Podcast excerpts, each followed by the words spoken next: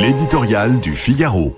Dissolution du pouvoir par Vincent Trémollet de Villers. Où est le pouvoir? À l'Élysée, que le président quitte de plus en plus souvent pour euh, voler de continent en continent, sur un terrain de sport qu'Emmanuel Macron traverse pour recueillir avec une insistance gênante le prestige symbolique d'un génie du football, ou bien réside-t-il désormais à l'Assemblée nationale? Cela fait maintenant six mois que la délibération démocratique transforme le jour comme la nuit l'hémicycle en chaudron. Pendant cinq ans, c'était une chambre d'enregistrement sous la domination écrasante d'une majorité docilissime. Depuis, ces mouvements. Un jour, c'est une chambre d'écho où résonnent sous la forme parlementaire les débats médiatiques, les polémiques numériques. Un autre, c'est le lieu où une majorité réduite sous la menace permanente d'opposition vigoureuse parvient qu'à un cas à légiférer. Mais à quel prix? Chaque article du projet de loi de finances a demandé au gouvernement une énergie exceptionnelle.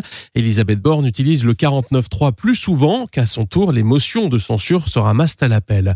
Le paradoxe est que les processus législatifs suivent leur cours, mais pour l'opinion, l'Assemblée est plus le lieu du blocage du pouvoir que de la fabrique de la loi.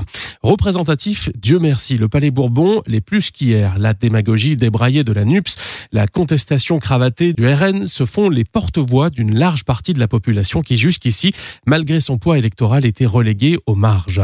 Cette dimension cathartique dans un pays sous haute tension n'est pas négligeable, mais elle n'est évidemment pas suffisante. Les deux grandes réformes qui se profilent en janvier, la réforme des retraites d'abord, l'immigration ensuite, seront des moments décisifs. Le soutien indispensable de la droite sur ces deux textes est loin d'être acquis. Il faut dire que sur les retraites, LR est illisible et que sur l'immigration, c'est le gouvernement qui brouille chaque jour un peu plus son message originel de fermeté. Il en résulte une mandature hoquetante, une dissolution du pouvoir qui présage peut-être de celle de l'Assemblée.